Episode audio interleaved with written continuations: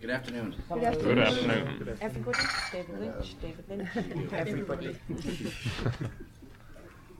I remember when you were here two years ago, you had just received a phone call that said that ABC didn't understand or didn't like. Uh, Exactly right. Just when I was leaving the house. Yeah.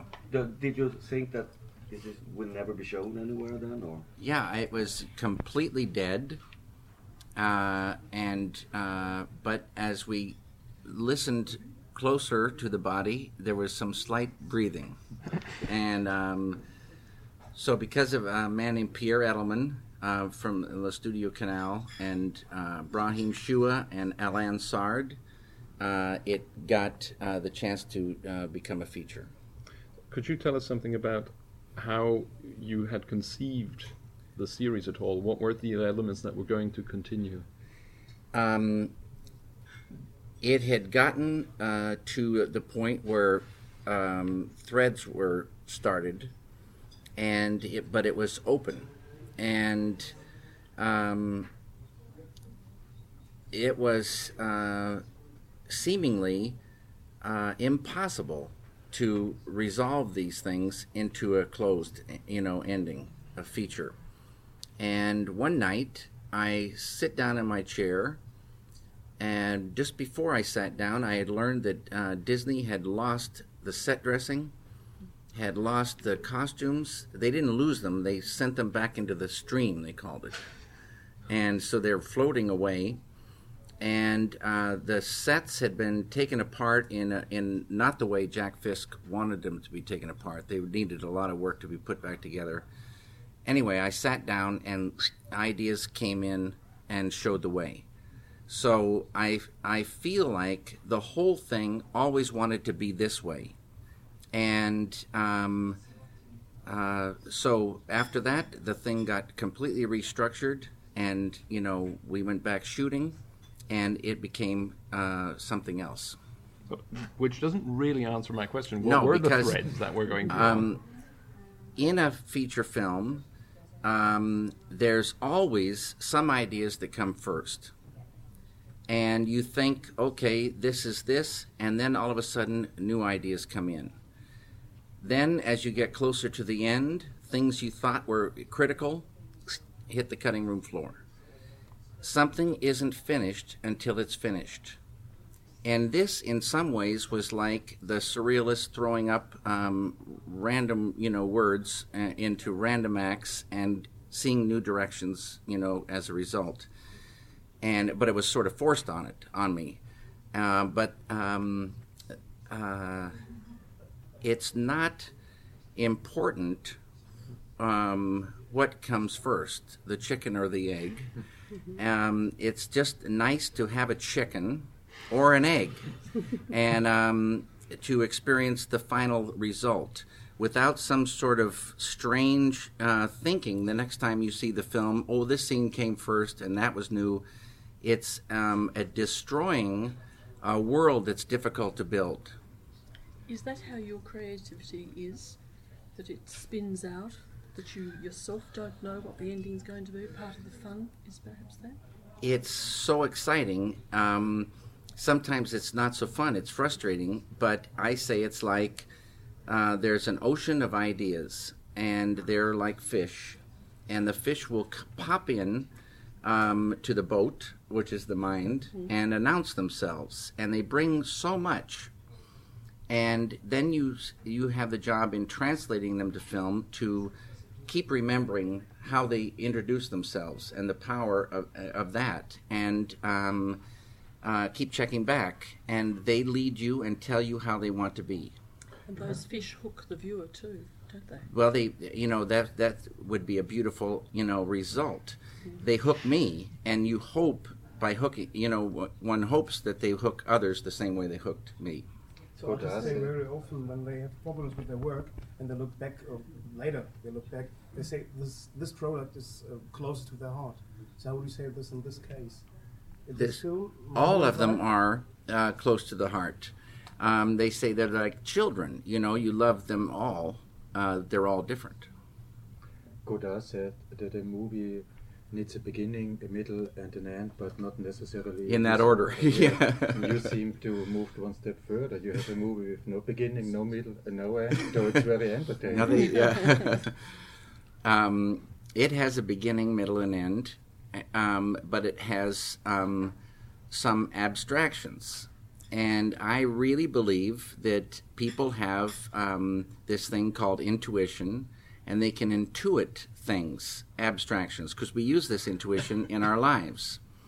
And it's an inner kind of knowing. And maybe um, these days this thing is kind of going to sleep because we're not challenged.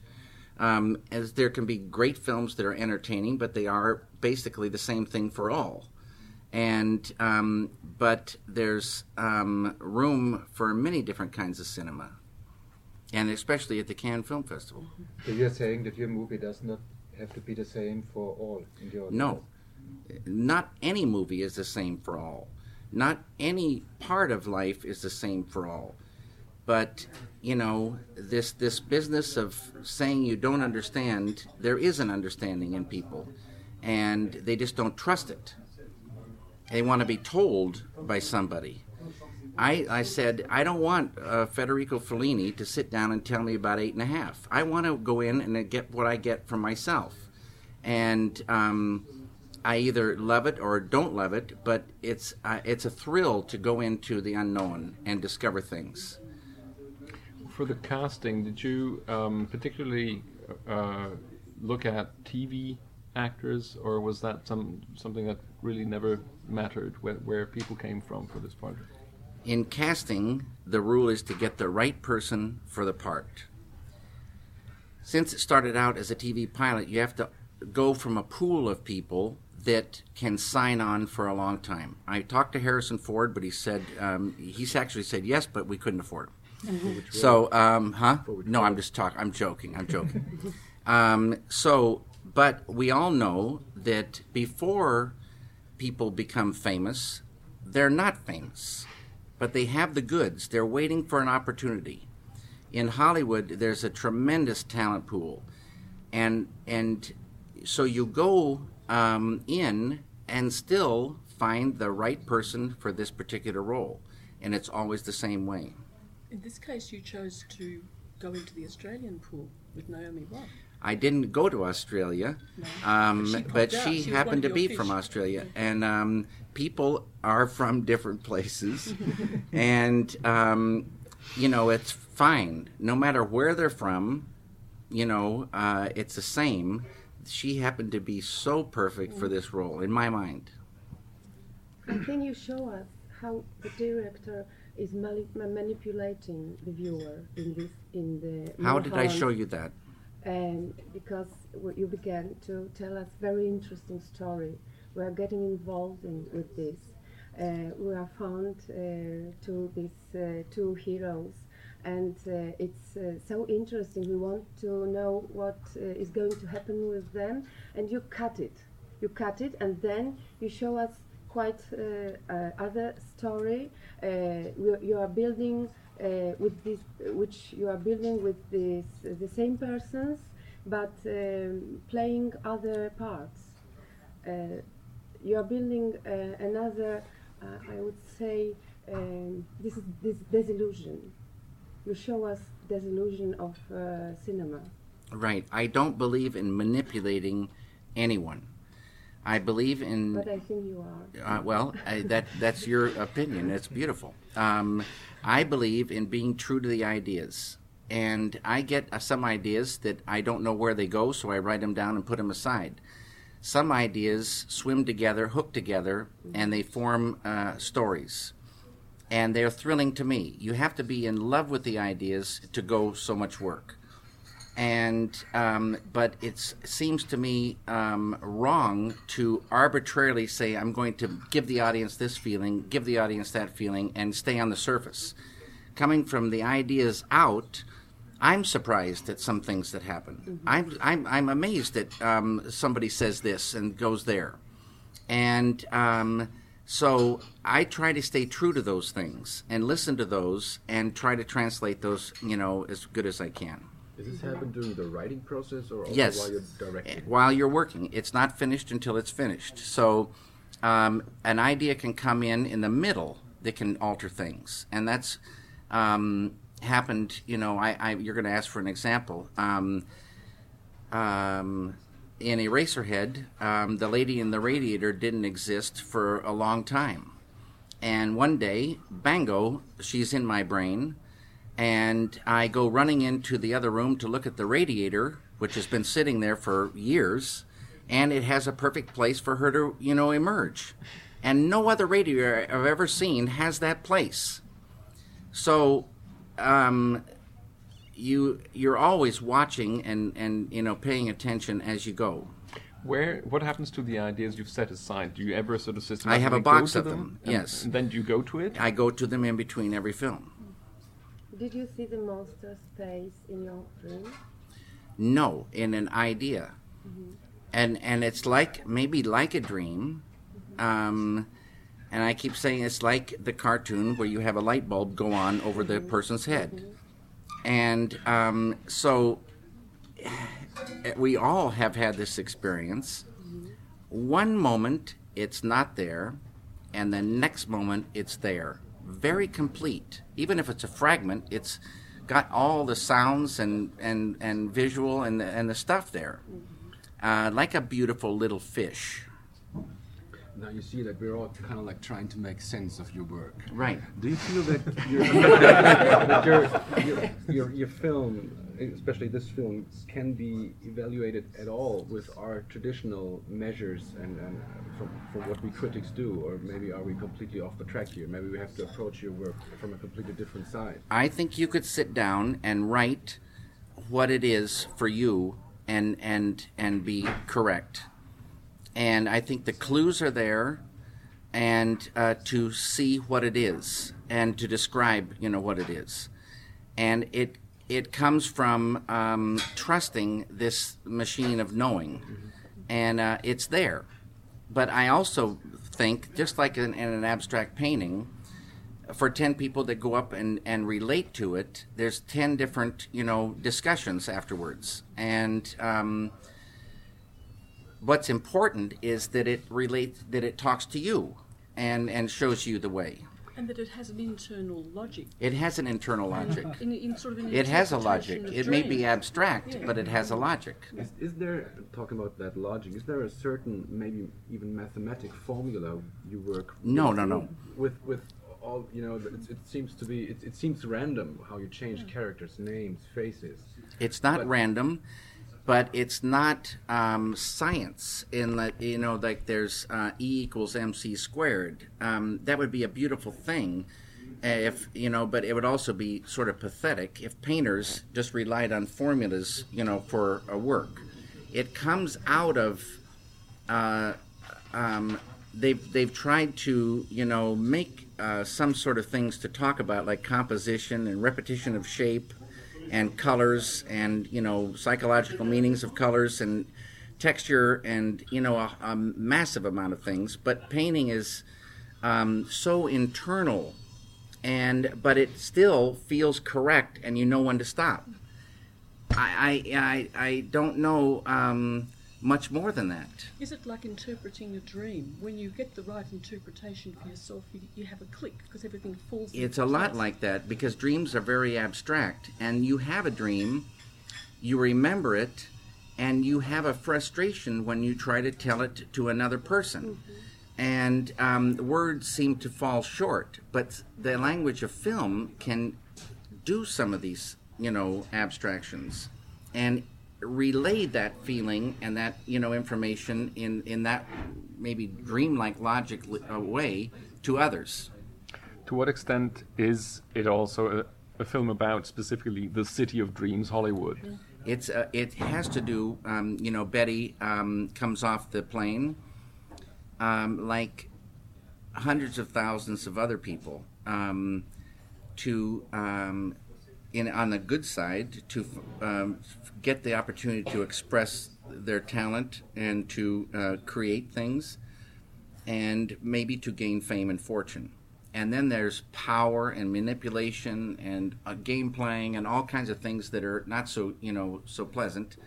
Um, but it's like going to Vegas. Um, enough people win so that multitudes go in to see if they're, they're going to be the lucky one. And so it's about that. Um, but uh, as I've said before, no film says the whole Hollywood story. No film says the whole political story. No film says anything completely. The characters and the situations lead us through and touch on, you know, those things that the story, you know, uh, needs. And um, but it, it, the the Hollywood dream is is part of this thing. Is it possible to live there a normal life, so-called normal life in Hollywood? I think it's pretty tough, Have you ever but it's a beautiful life. And what is normal? Everything's relative. So I like it because of the light and a feeling of creative freedom. And and people end up living where they feel comfortable. I feel comfortable there. You know, for the for for right now anyway. It could change. With all the problems, I still f- like it there a lot. Do you think Hollywood feels comfortable with you? I don't know that they even know I'm I'm around. Sometimes I meet people. and They say, "Where are you living now?" Considering what happened with ABC, are, are you sort of, if you look back, are you surprised that something so different as Twin Peaks sort of actually could be a TV series? Or Yeah, um, maybe I was. Um, I am a sucker for the idea of doing a continuing story, so that's what made me go there. But um, really, I look at what happened as a blessing that it didn't. It didn't happen. The news of Mr. Farnsworth's death must have reached you during the post-production or maybe production of Mulholland Drive. Did that influence you in any way? Or No, did- it would made me sad. I but I understood it, and um, uh, you know, I, I, it's uh, it makes makes you think about a lot of things when something like that happens. Um, a lot of positive things, and um, uh, I guess you know. Uh, toward the end, we knew it was going to happen, you know, and Did you talk about that with him? no, I never, I never talked to him. I didn't know how sick he was. Um, I see him, you know, pretty weak, and uh, but in the shooting of the straight story, he seemed to get younger as we went. And in the beginning, he could he couldn't get up from a chair too well. And I remember near the last night of shooting, um, he was leaping up out of chairs, and it was like he proved to himself, or he got you know rejuvenated, or uh, I think he had a. Um, it was v- very good for him. I think you just gave him a wonderful last. piece Yeah, of and he gave well. everybody a wonderful last piece of work.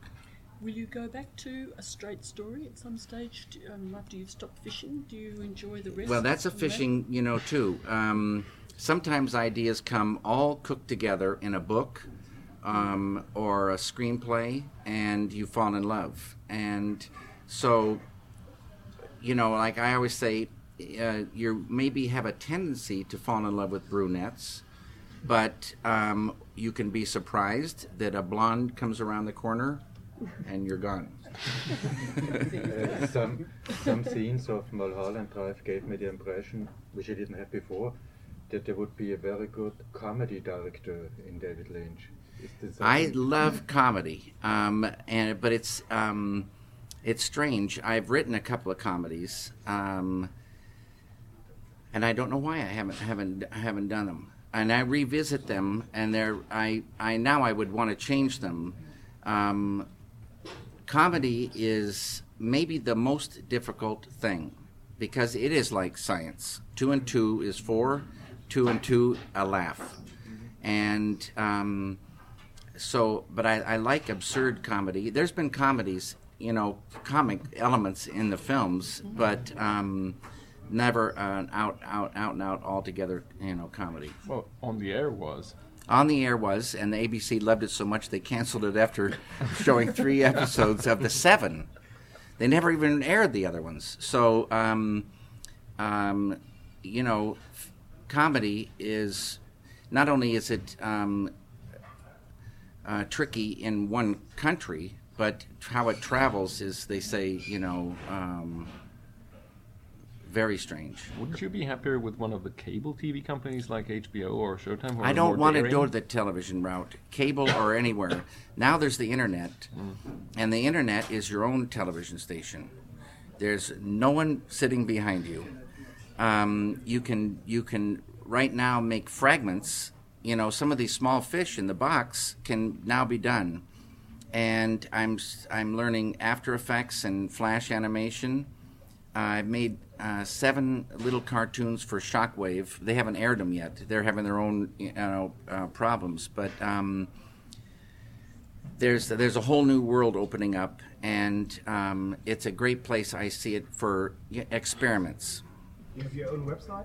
I'm building it. I have a little bit up there? there right now, and now we're going to put in some small interim content uh, that will move and um, have sounds. But uh, the behind the scenes, we've been working for a year and a half to build a more complete site. How does But- the financial aspect work? Of the internet? Yeah. Um, no one knows this. Um, that's why all these companies are, are folding. No one knows how to get a revenue. I think uh, little by little pay per view will come in and people can have their own store. There's no bricks necessary, no uh, help in going here to there to this counter to that counter, no cash registers. It's uh, a store and so you can sell things and make some revenue. You can have a pay per view on some parts, and um, you could get a sponsor.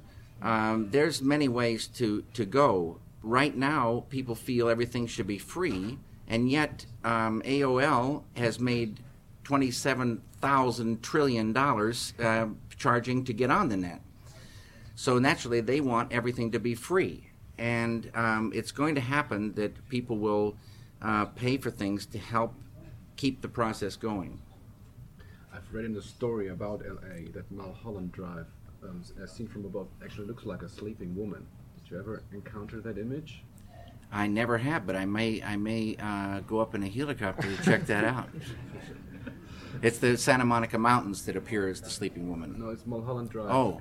It takes on the shape of a sleeping woman. Oh, but it's a very long ro- road. It must be a tall woman. Well, and then how high you have to get there. Can you talk about the, the music in the film, which I thought was a very interesting mix of things, and Rebekah Del Rio in particular? Well, I'll tell you about Rebekah Del Rio. Um, I had a, a music agent named Brian Loucks at CAA, and still he calls me from time to time because I have a music recording studio. And he said he would like to bring this woman, uh, Rebekah Del Rio, by for a coffee, and he said she would like to stand and sing for you. So she came over, and even before we got the coffee, um, uh, we'd lit a microphone, and she went in the booth, and she sang what exactly is in the film, right off the street, and it's in the key of D, and apparently it doesn't drift, a cappella doesn't drift. So uh, she's a, um, a pretty incredible uh, uh, singer, and um, then we've done some other music with her since then, but. Um, this particular song could have just been that, but then uh, it came alive in the uh, my mind for Mulholland Drive and worked its way into the scene where it is now. What is your ongoing fascination with Roy Orbison? I don't know what it is. Um, he's just um, a singer, a writer, and singer that thrills my soul. And uh, we all have our favorite, you know, things, and he's, you know, one of my favorite things. And I had the great opportunity to meet meet him too after Blue Velvet, and get to know him a bit. So uh, that was a thrill. So when you're talking about fishing and fishes, is it your way to show us your ideas as journalists, or do you like fishing and fishes for yourself? I like to fish for myself. I wouldn't mind, uh, in a way, I cook the fish for others. That's no, I cook the fish. Which way do you prefer? I prefer to catch the fish, cook them, and present them to others. You dedicated your film to uh, Jennifer Syme, yes?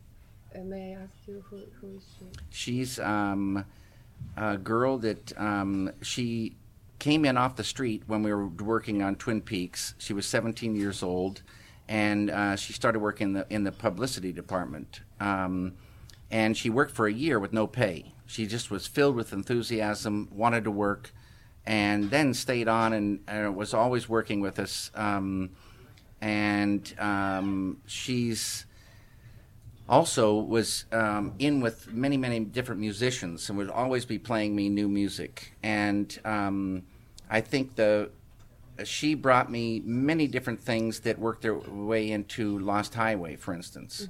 And um, she knew Trent Reznor and introduced me to him, and um, I ended up, you know, working with him a lot on Lost Highway, and then Marilyn Manson through Trent Reznor. So she started a lot of things going with music in the films and worked for many years.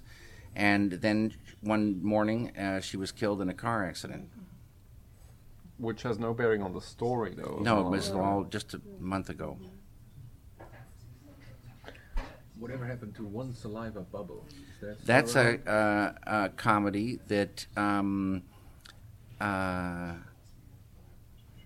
I some I I'm supposed to reread this um, and see how I feel about it. I will maybe when I go back. Ronnie yeah, I Rocket? think it's dated pretty much. I don't know. I I'm um, I don't know what will happen to that. When did you you worked on this quite some time ago? Yeah, it was the first thing Mark Frost and I did. That's what you know, um, sort of one of the first scripts we wrote.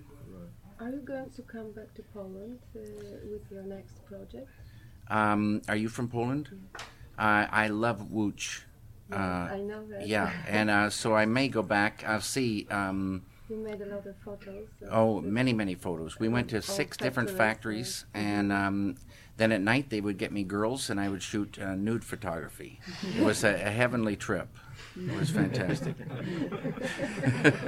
but the the feelings from Łódź, um, and particularly Łódź at night, um, I've still alive in me, and maybe they unite with some ideas. I don't know. I I just um, I I like the mood of it of it and the feeling. So I I read once that you don't need any rest or that you need don't need rest between projects. Would you consider yourself as a workaholic or something like that? I don't consider it work. That's the beautiful thing. No, I'm I'm a playaholic, and um, so um, I don't like vacations. I think they're a waste of time. I like to always be, you know, doing something, and I get so fired up. And like I, I've got um, a painting studio, a wood shop, a music recording studio, and the computer, and um, uh, a setup where I can shoot some things. Um, so um, I just sort of stay uh, with the ideas, and I can go here or go there, and you know, and, and do different things. So um, I wouldn't mind having a huge soundstage uh, to be building some sets. That's the one thing I, I, I don't have a place to, um, or um, uh, a way to go mobile to locations. Uh, I don't have have that. Helicopter. How do you, um, with Mary Sweeney being your editor and your producer and your partner, how do you work with her? I mean, when do you start sort of running ideas by her, or does she only come in at a later stage? in it's a delicate in the beginning when you're catching the fish um, it's not wise to talk too much. Um, someone can say something and and the fish dies. So um, it's only a little bit later on when um, there's more uh, substance there uh, do I start sharing it with other people. And so uh, once the the shooting starts, or once in pre-production, you know, obviously Mary's the first one that you know uh, to know what's going on, and um, then you know once you've worked with a person um, more than once, it just gets uh, easier and easier, and there, you develop, like they say, a shorthand. Uh, there's a thing in the air where they know already, and you, you just go uh, in a in a kind of a beautiful way. Is there something that really scares you? uh, death uh, is, a, I think, a, a, bit of a fear for us all.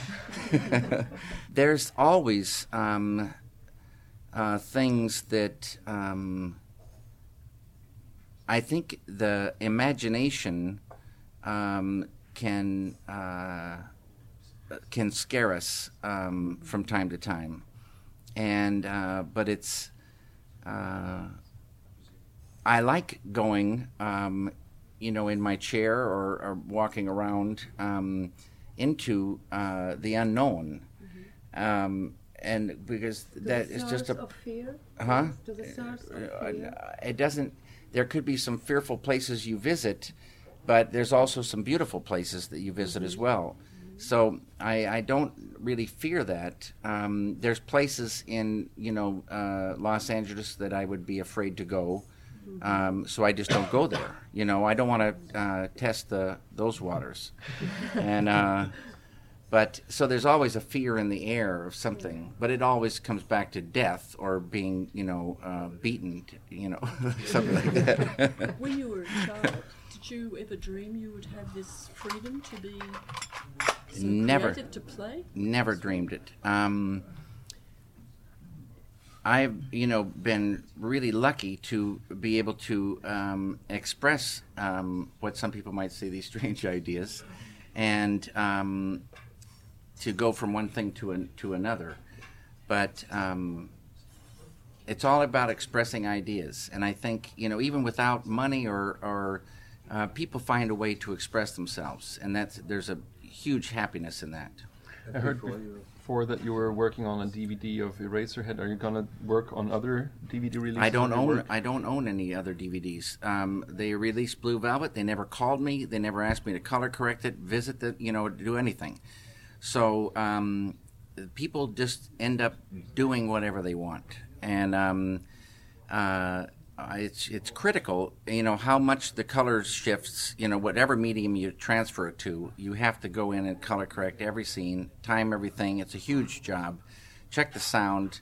And DVDs, the compression is a whole thing, and uh, it's got to be done, you know, properly. But um, I'm able to control it on Eraserhead because it's the only film I own. Do you Before like you said- Hmm? Do you like DVD more than video? it's better than video, uh, but it's not as good as film. And um, I I hope someday the screens at home get big with good sound, and um, with with digital, I think uh, and memory will maybe go beyond film. And the beautiful thing about that is um, then you can manipulate it afterwards and control all sorts of things that film is so hard to c- control because it's organic. Now we control it. There will be no scratches. There'll be no dirt. Total control and incredible quality. Someday. To come back to the film very briefly, um, is it my mistake or is this the first incidence of homosexuality in your films? And if so, is that of any relevance at all? no relevance. Um, it comes out of love and desire and the human, you know, condition. So it's basically the same.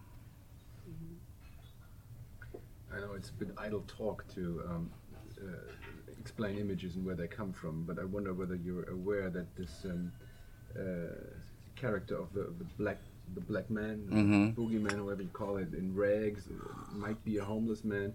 And you share exactly that same image with uh, Clive Barker in Hellraiser, who also has a homeless man um, who, who, held, who holds the box at the end of the film. And Really? Yes I'll be darned. because that struck me as so original. I was kind of surprised. But I've seen this before. I mean, no offense, but Yeah, no.